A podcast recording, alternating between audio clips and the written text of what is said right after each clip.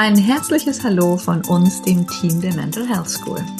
Wir, das sind Jana, die Gründerin der Mental Health School, Christian und Maria.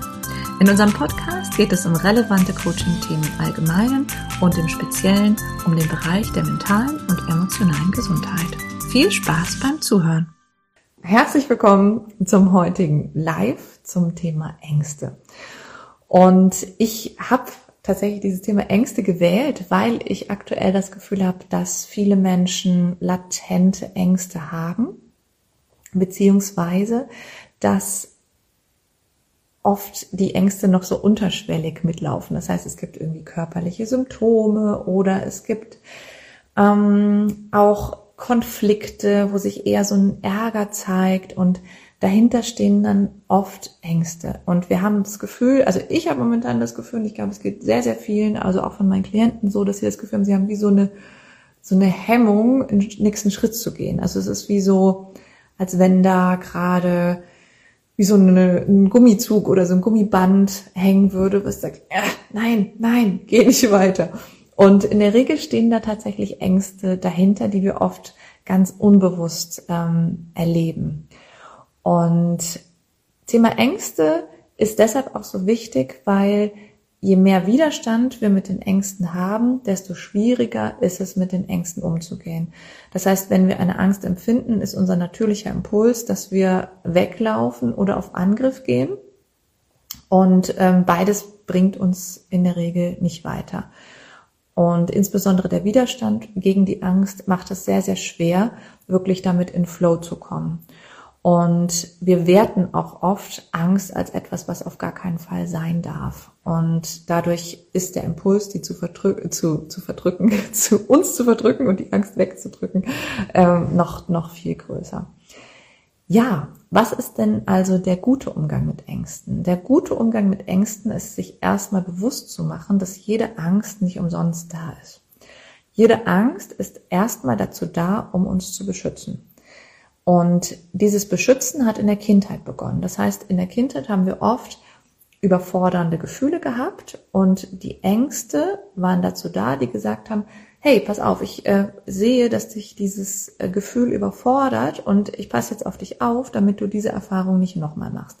Kleines Beispiel zum Beispiel, ähm, das Kind kriegt einen Wutanfall und ähm, der Vater wendet sich von ihm ab und sagt, boah, mit dir will ich nichts mehr zu tun haben und geht aus dem Kontakt raus. Und natürlich meint der Vater das nicht ernst, ich will nichts mehr mit dir zu tun haben, aber das Kind erlebt es in dem Moment als Beziehungsabbruch. Dann kommt ein Mechanismus, den der Verstand initiiert, der dann sagt, pass auf, ich passe jetzt zukünftig auf dich auf, ich passe auf, dass du nicht mehr wütend wirst ähm, und dadurch musst du auch keine so existenziellen Kontaktabbrüche mehr erleben. Das heißt, das Kind beginnt seine Wut zu unterdrücken. Und da sind wir auch schon bei so einem ganz wichtigen Thema, weil Wut ist etwas, was ganz oft hinter Ängsten steht. Also hinter der Angst ist oft eine noch größere Angst, wütend zu sein. Und ganz oft zum Beispiel, wenn Menschen Panikattacken entwickeln oder auch Angststörungen oder auch Zwangsstörungen, dann steht dahinter ganz, ganz viel unterdrückter Ärger. Das heißt, da ist eigentlich ein riesiger Berg an Ärger und weil Ärger aber noch verpönter war, noch schwieriger zu fühlen, hat sich eine Wut, also eine Angst draufgesetzt. Und diese Angst wird dann spürbar und irgendwann wird die wirklich heftig spürbar und körperlich spürbar und äußert sich dann zum Beispiel in Panikattacken, was für die betroffenen Menschen wirklich unerträglich ist, weil sich das anfühlt wie Sterben.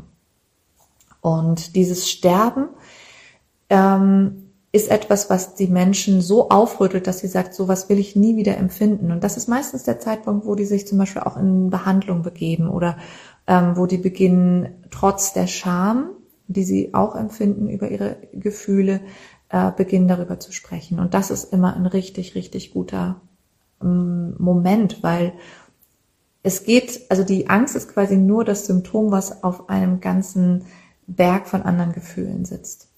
Und dadurch, dass es eigentlich um die Gefühle darunter geht, ähm, an die wir alleine gar nicht rankommen, ist es immer wichtig, dass wir jemanden an unserer Seite haben, der uns da ähm, leitet.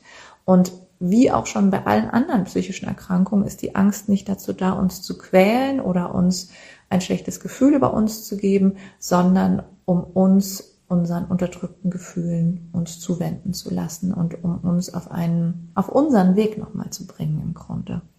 Da hat die Iris gerade geschrieben, lese gerade ein Buch von Louise Hay. Sie schreibt, dass sehr viele Formen von Stress ein Ausdruck von Angst sind. Das glaube ich auch. Wir steigen also in Stresssituationen ein, damit wir uns nicht verändern müssen. Das ist richtig. Ja. Also ich glaube, da ist ganz, ganz viel Wahrheit dran. Also wir fühlen viele, viele andere Gefühle lieber als Angst. Und Angst ist ja auch etwas, das lässt uns ja komplett frozen zurück. Ja, das ist wie so, äh, äh, ich kann mich nicht mehr bewegen. Es ist wie, ähm, ja, wir werden wie bewegungslos. Und das ist auch das, was vielen Menschen so unerträglich erscheint. Das ist fast wie ein, wie ein Sterben, ja, wie ein, ich kann mich nicht mehr bewegen. Und ähm, was, ähm, also obwohl die Angst ein körperliches Gefühl ist, was ausgelöst wird, ist die Angst vor allem im Kopf zu Hause. Und je mehr wir im Kopf sind, desto stärker werden unsere Angst, äh, unsere Ängste. Und das ist völlig unerheblich, ob wir jetzt eine Angst vor Spinnen haben, ob wir jetzt eine Angst vor äh, Begegnungen haben, ob wir ja soziale Ängste haben, was auch immer. Die Angst sucht sich einfach irgendeine aus. Es ist relativ wahllos. Also viele Ängste haben natürlich auch was mit der Familiengeschichte oder mit unseren Erfahrungen zu tun. Aber im Grunde ist es dem Verstand total egal, welche Angst er wählt. Und die können auch oft mal wechseln.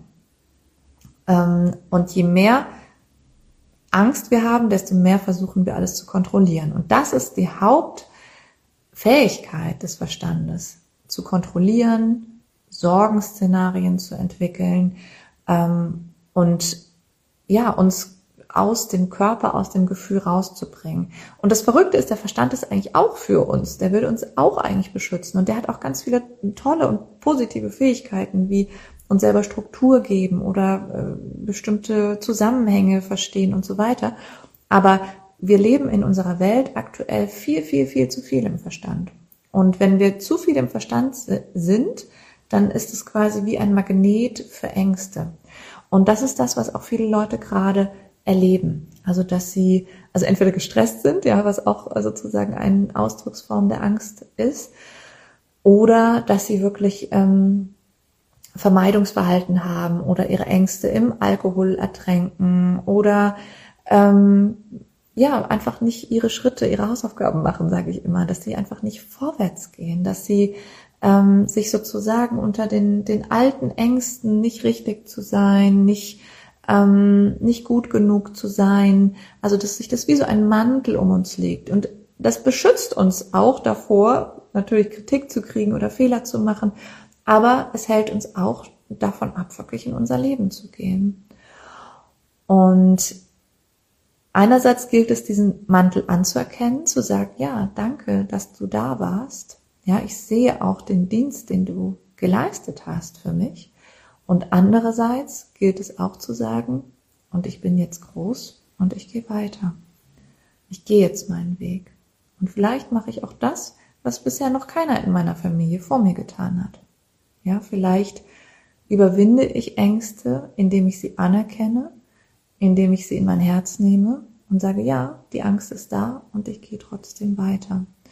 Und das ist natürlich immer ganz individuell. Es gibt so Menschen, die sagen, ja, wir müssen die Komfortzone sprengen und äh, uns permanent außerhalb der Komfortzone bewegen. Da bin ich jetzt nicht so bei. Ähm, aber ich denke schon, die Lebendigkeit wartet eben dort, wo wir uns außerhalb äh, unserer Komfortzone bewegen. Und für mich ist es immer schön, einen Wechsel zu haben zwischen, okay, ich stelle mich meinen Ängsten und gehe dorthin, wo meine Angst ist. Und ich ziehe mich auch wieder in mein Innen zurück und regeneriere, verarbeite nach, fühle und ja, und wenn Erschöpfung auch mal da ist, dann ist auch mal Erschöpfung da. Und äh, wenn Ängste da sind, dann sind auch mal Ängste da.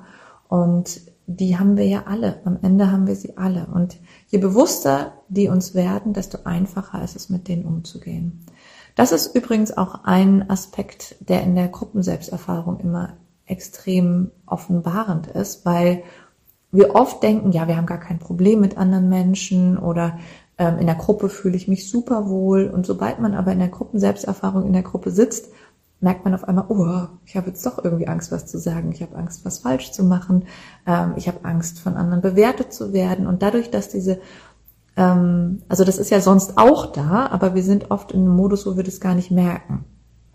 Und in der Gruppenselbsterfahrung, wo wir dann vielleicht mit vielen unbekannten Menschen sitzen, wird diese Erfahrung nochmal spürbarer und kann nochmal genauer geforscht werden, wo kommt es denn her? Was ist denn diese Grundverunsicherung?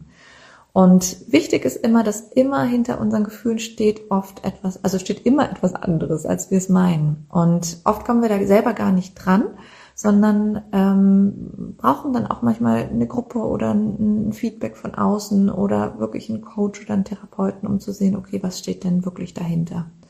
Und das ist einerseits auch beängstigend, wo wir beim Thema Angst sind, und andererseits ist es auch extrem erleichternd, weil es ja nie etwas Schlimmes ist, was wir entdecken dahinter. Es ist nie etwas Bösartiges in uns. Es ist nie etwas Beschämendes in uns. Aber wir haben gelernt, diese Dinge in uns zu bewerten und dann in der Regel auch negativ zu bewerten. Ja, ich hoffe, ich habe jetzt äh, nichts Wichtiges vergessen, was ich noch sagen wollte. Ähm, ich glaube, das Wichtigste konnte ich ähm, ausdrücken. Ich glaube, was meine Kernmessage ist, ist wirklich ähm, ein Bewusstsein dafür zu entwickeln, dass Ängste immer da sind, dass die immer irgendwo einen, einen Hook an uns haben und dass wir ganz bewusst mit den Ängsten in Austausch gehen. Wir können die auch vor uns hinstellen, mit denen sprechen, ähm, sie fragen, was sie von uns wollen und wirklich ihnen danken und sagen, ja, okay, aber ich gehe jetzt wirklich alleine weiter. Ähm, ich probiere das mal. Ja, weil ich bin jetzt schon groß und ich bin mir sicher, du musst mich nicht mehr beschützen. Und ja, da wird man, glaube ich, nie mit fertig. Aber je bewusster und je willkommen heißender unsere Haltung ist, desto einfacher wird es und desto schneller kommen wir wieder aus unseren, ja, aus unseren nach unten ziehenden oder gefrorenen Gefühlen wieder raus. Ich danke euch fürs Zuhören und ja, wenn ihr Fragen habt, stellt sie gerne. Kommentare, eure Erfahrungen mit Ängsten. Ähm, und wenn ihr wirklich noch was Konkretes habt, dann gehe ich auch gerne das nächste Mal drauf ein.